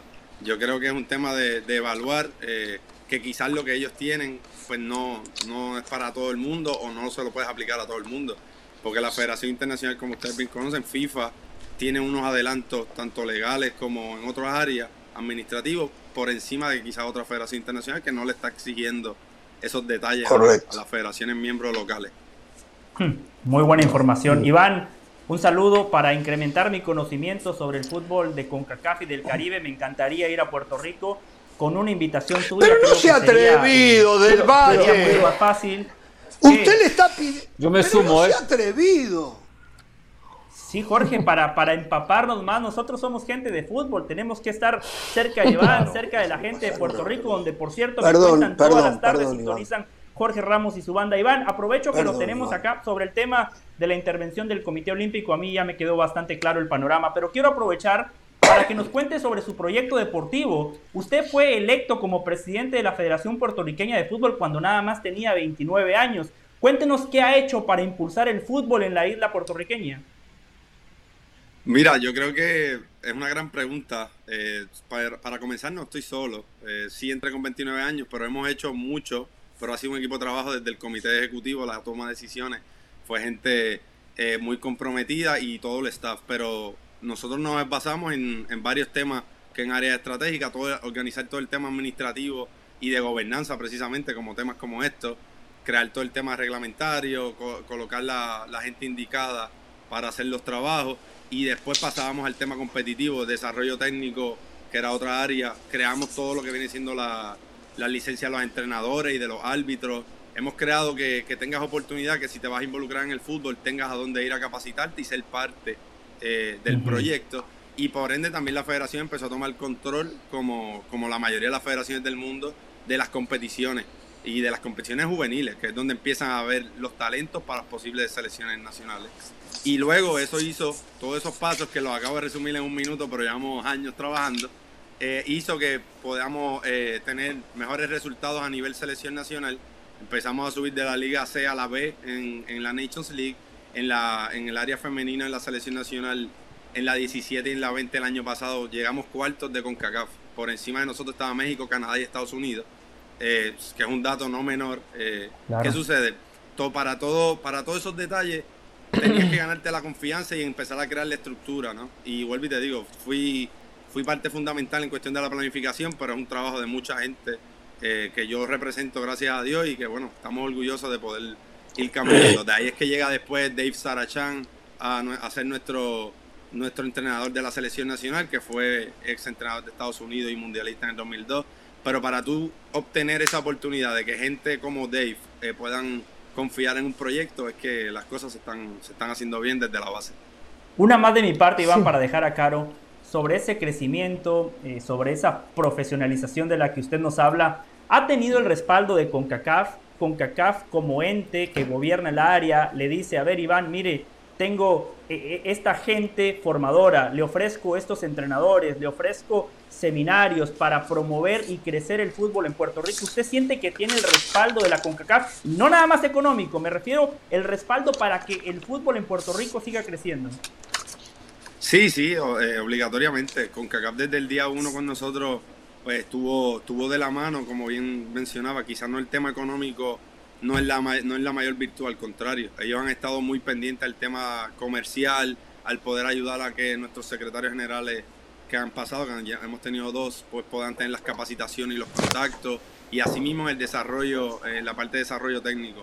Yo creo que con CACAFE tiene un reto muy grande y lo bueno es que nosotros aportamos muy bien porque conocemos, la gente que está, gracias a Dios, acompañándome son gente de fútbol, son gente que vino de, de la línea a estar en una toma de decisiones, que no muchas veces sucede eso en otras federaciones y eso hace que también facilite la gobernanza y el tema de poder eh, presentar un plan estratégico real ¿Qué sucede? Con CACAF siempre nos ha dado la mano y el otro detalle es que nos ha permitido crear, eh, obtener, mejor dicho, eh, torneos en Puerto Rico de nivel internacional. Hemos tenido eliminatorias, hemos tenido torneos como el Caribbean Club Chill. Hemos tenido esas oportunidades de crear esos torneos a nivel internacional en Puerto Rico que me permite que mis, mis, mi grupo de trabajo pueda estar involucrado en esos torneos y es la manera también de profesionalizar nuestros recursos humanos. So, con Cacafit ha estado muy de la mano con nosotros en ese tema.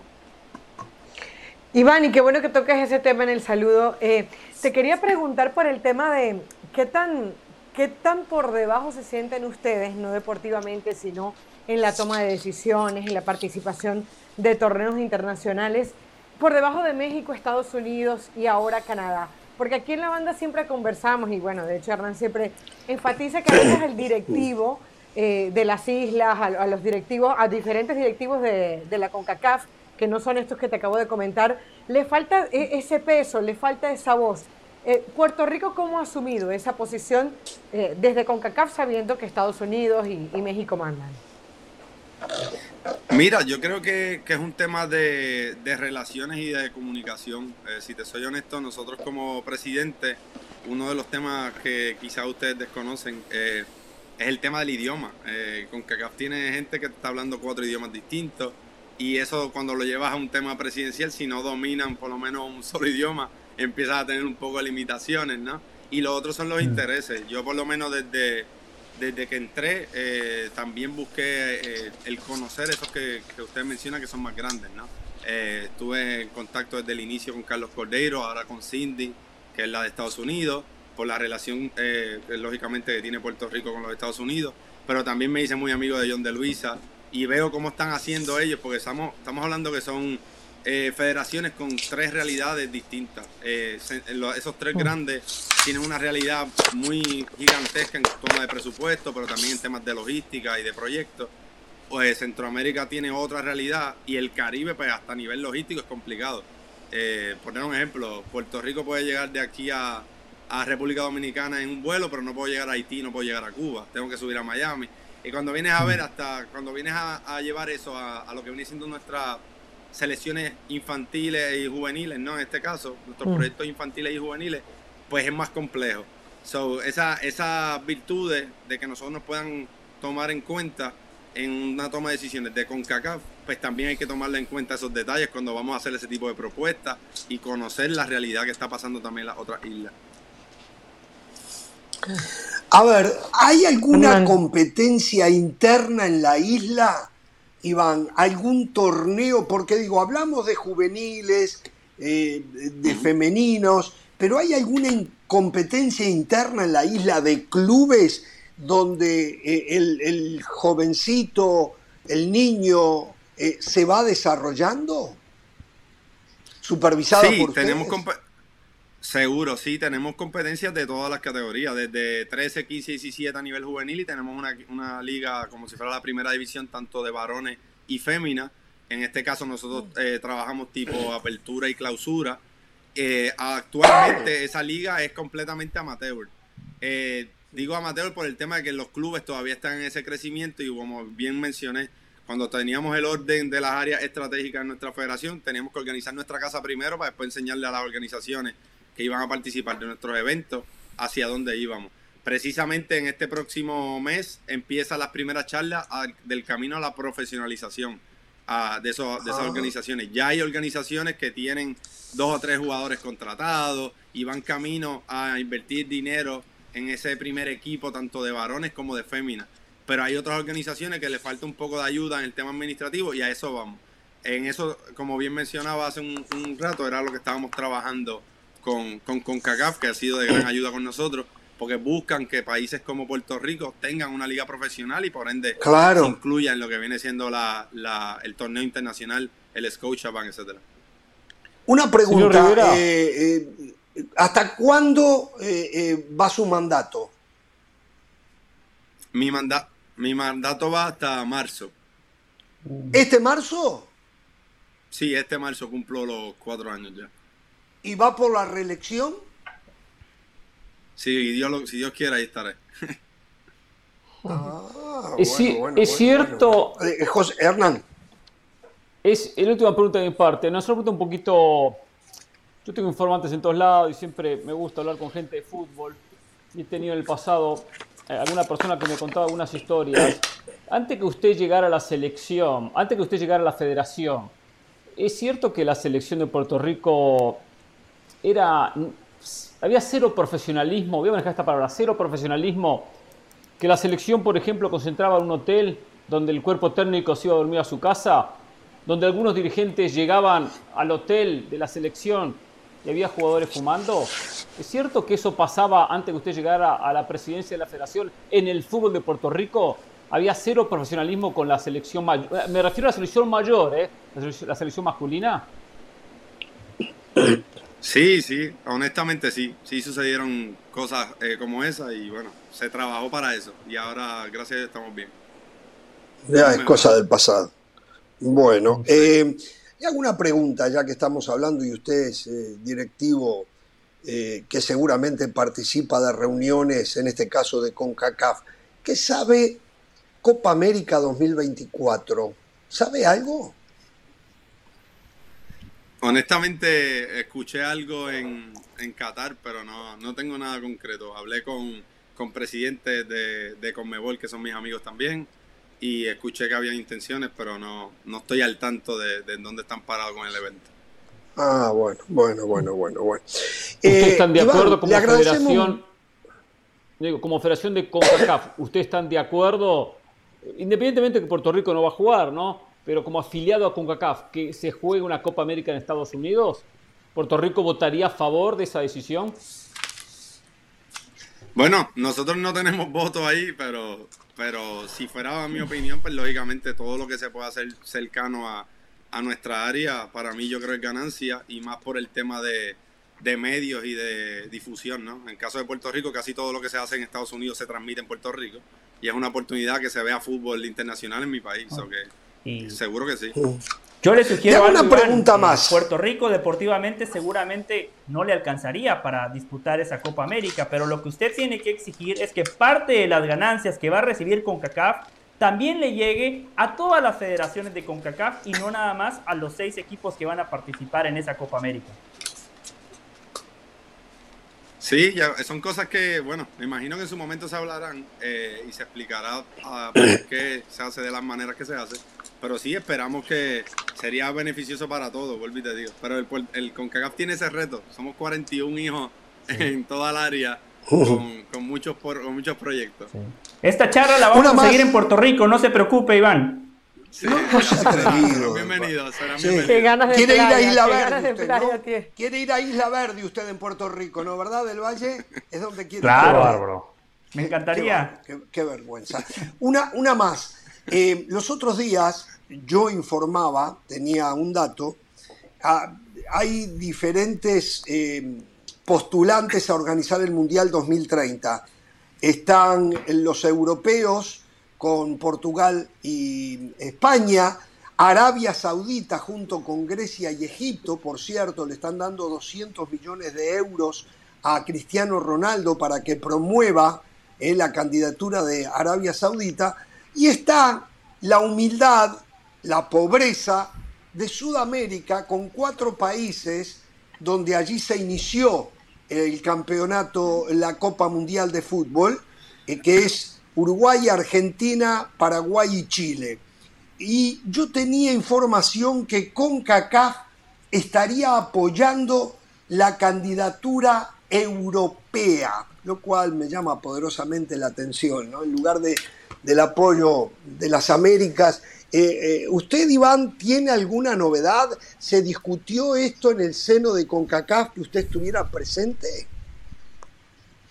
No, no, honestamente nada de esto se, ha discutido en, el tema con CACAF. Nosotros la próxima actividad que tenemos es ahora en febrero, en donde nos estaremos viendo todos los presidentes nuevamente en un congreso, pero, pero no, lo único que he escuchado sobre las candidaturas, pues lógicamente estuvimos todos los presidentes juntos en, el Mundial y ahí podíamos, podíamos hablarlo y ahí escuché eh, los intereses, como bien mencionabas, de Sudamérica lo escuché de varios presidentes de los que están involucrados de sus países, pero también lo escuché de, Alejandro Domínguez, ¿no? el presidente de Conmebol, eh, con el tema, pero no, honestamente no se ha hablado a nivel con CAGAF, no, no hemos tenido esas conversaciones. Yo creo que cada cosa llegará a su momento y, dirán más o menos cuáles son las opciones, pero yo creo que hay que mirarlas todas. Eh, el mundial es un tema súper delicado por el tema también de las ganancias que deja, es una toma de decisiones eh, muy importante, hay que ver los proyectos de, de todos. Bueno, eh, usted si tuviera que levantar la mano, ¿tiene en la mente por quién la levantaría? no, actualmente no tengo. No he hablado con Rubiales, que está metido en esto. El de España lo ah. conozco también. Y bueno, y no tengo mucha información, hoy no tengo, no tengo decisión uh. todavía. Bueno, a ver, eh, lo principal de esto fue la inquietud nuestra por el diferendo que existe con el Comité Olímpico Local el deseo es de que haya un acuerdo, que cada cual siga su rumbo tranquilamente por el bien de los deportistas de la isla del encanto, que el Comité Olímpico Local entienda que tienen menos de cero de posibilidades de intervenir en el fútbol y que el único perjudicado va a ser el atleta puertorriqueño, en este caso aquel que elija eh, el fútbol como deporte. Si ellos intervienen, el daño va a ser para los jóvenes de Puerto Rico. La FIFA no lo va a permitir y se lo digo con conocimiento de causa. Por lo tanto, sería bueno que el Comité Olímpico lo entienda y que lleguen a un acuerdo para que regrese la paz y puedan seguir los dos cursos de manera paralela por el bien del el deporte eh, allí en la isla del encanto. Iván, le mandamos un abrazo, el agradecimiento y bueno, a seguir trabajando para que otro sector del mundo pueda desarrollar el fútbol, donde me imagino cada vez entra más, ¿no? Más allá de que las preferencias suyas pasan por el béisbol, el boxeo, el baloncesto, eh, el fútbol que empiece a tener su espacio también allí. Muchas gracias, muchas gracias. Sí, así estamos. Seguiremos trabajando y gracias por la oportunidad. Saludos a la banda. Un abrazo, muchísimas gracias. El señor Iván Rivera, entonces, está clarísimo. Lo que está pasando es que la gente del Comité Olímpico de Puerto Rico no tiene la información correcta. Se van a arreglar, ¿eh? Volvemos.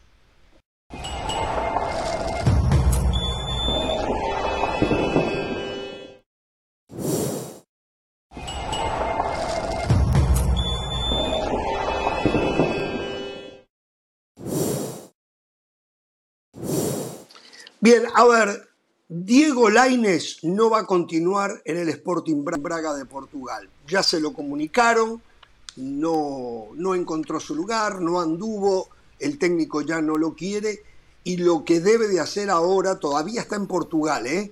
pero lo que debe de hacer ahora es regresar a Sevilla y ponerse a las órdenes de Manuel Pellegrini, el técnico del Betis, y allí decidirán qué van a hacer con él definitivamente Pellegrini, a no ser que nos sorprenda, tampoco lo quiere.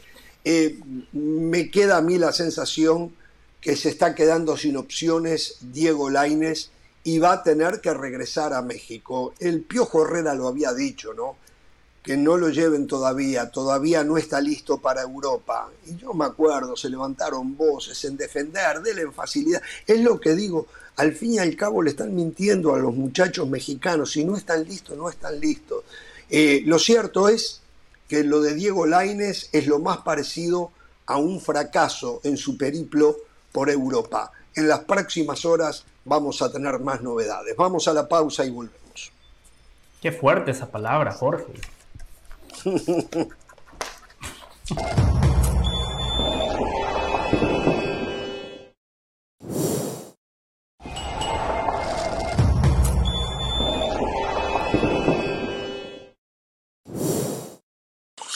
Recuerden, ¿eh? mañana terminado el partido por la Supercopa de España en Riyadh, en Arabia Saudita, entre Valencia y Real Madrid, tendremos acá todas las mejores jugadas, todas las reacciones, conferencia de prensa, Ancelotti, Gatuso y seguramente alguno de los jugadores. ¿eh? Terminado el partido, arranca Jorge Ramos y su banda en el día de mañana y también el jueves después del partido entre Barcelona y Betis. ¿eh? Muchachos, algo que quieran comentar, ya nos estamos viendo, algún tema que se está hablando, el diente.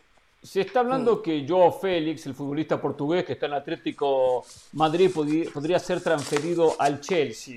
Nunca dio el estirón, nunca dio el paso que se esperaba, no se consolidó de la manera que muchos pensamos que podía llegar a acontecer. Acá hay un tema importante. Si Simeone no va a seguir, que Simeone no tiene que seguir, Simeone, Simeone tiene que terminar esta temporada y dar un paso al costado recapacitar, pensar, eh, tomarse unas vacaciones, descansar, eh, hacer una autocrítica, descansar. Y ahí el técnico que venga a tratar de sacarle el máximo jugo a Joao Félix, de recuperar la, mejor versión del portugués, no venderlo y que después sea tarde. Entonces, si van a cambiar el técnico, que no cambien a su carta, a su figurita. O a una, una cosa, Pereira? Pereira, los otros días lo veía Joao Félix y Ronald Araujo lo marcó limpio, pero al límite. Y lo vi saltar, ¿eh? Lo vi saltar, ¿eh? Lo vi saltar mucho. arruga. ¿eh? Sí, un par de cosas. Lo que pasa, eh, Sí, Caro. No, agregar, es que metió tanta plata el Atlético Madrid por Joao Félix y como no le ha dado nada de resultados, yo creo que, que piensan que fueron 120 millones de euros, que si el Chelsea se le acerca a eso, lo va a vender, porque porque al fin y al cabo el técnico que llegue sigue siendo un riesgo. Fue demasiada plata la que No, no, pero perdón, se va a préstamo por 11 millones y sin opción de compra. Por lo exacto, que resta de este Exacto, por eso, por eso eh, el análisis ah. que decía Hernán es acertado, porque el Atlético de Madrid lo presta por seis meses sin opción a compra. Para el Chelsea, hay, hay dos caminos, que Joao Félix se revalorice y que después venga otro equipo a, a pagar la cláusula de rescisión o el propio Chelsea, Jorge, porque el Chelsea sí podría pagar la cláusula de rescisión, pero eso significaría que el Cholo Simeone sigue siendo entrenador del Atlético de Madrid, o que se vaya el Cholo mm. Simeone y el técnico que venga diga, a mí Joao Félix sí me sirve. Solo una cosa muy puntual. El Cholo Simeone está teniendo una mala temporada, su presente no es el mejor, pero es un entrenador probado en el contexto del fútbol mundial. Joao Félix es un signo de interrogación y a día de hoy sigue siendo una deuda. Perdón, perdón. Yo entiendo que usted no sigue el, fútbol sudamericano, señor del Valle, pero conociéndolo a usted, si usted siguiera el fútbol sudamericano, usted a Simeone se la tendría puesta, diciéndole que llevó a River a la eh. segunda división en Argentina. ¿eh? Usted a Simeone no lo perdona, porque ese es, el, ese es el, la manera de operar que ver suya, tema. cuando un técnico... Simeone fue campeón con River también, ¿eh? Sí, sí, sí, pero usted, usted, el 7 a 0 a Osorio se lo ah. perdona, no se lo perdona. Más allá después de que le ah. ganó a Alemania. Usted siempre recuerda el 7 pero, a 0 Pero es que Osorio no hizo absolutamente nada. El Cholo Simeone, mire lo que ha hecho con el Atlético de Madrid. Por cierto. Perdón, Caro. Malo, una mala temporada, pero ahí está el pasado de Simeone. Por cierto, con toda la mala imagen que, que, que, nos dio José el Valle con Osorio, lo que nos costó con Ramos cambiar la imagen de la banda, ¿eh? Porque Osorio nos metió a todos en la misma bolsa, ¿se acuerda, eh, Ramos? Pero bueno, después entendió, entendió, que hay personajes en este programa, unos y otros, yo tengo diferencias. Un amigo, un amigo de la producción, no de Jorge Ramos y su banda, de la producción de ESPN, que estuvo allá en Qatar y me dijo, José Osorio, la verdad, que se les zafó un tornillo. Así me dijo, tenías razón, José. Esa fue la información que a mí me dieron. Uh, qué grave. Ahora, por cierto, nos invitó a almorzar, ¿eh? Es un capo Osorio, ¿eh? Aunque nos invitó a comer. Que claro, usted quería decir algo. ¿eh? Qué bueno. No, a, la expectativa de mañana si le hacen el bendito homenaje o no a Messi. Hay todo, hay todo. No, no va a haber. Alrededor de no, no va a haber. No, no. bueno, dicen que no. Tienen miedo que lo silben. Tienen miedo que los franceses lo silben por el comportamiento que tuvieron los jugadores argentinos después de ganar el Mundial. Eso es lo que están diciendo. ¿eh? Mm. Hasta mañana. No tengan temor de ser felices. Buenas tardes.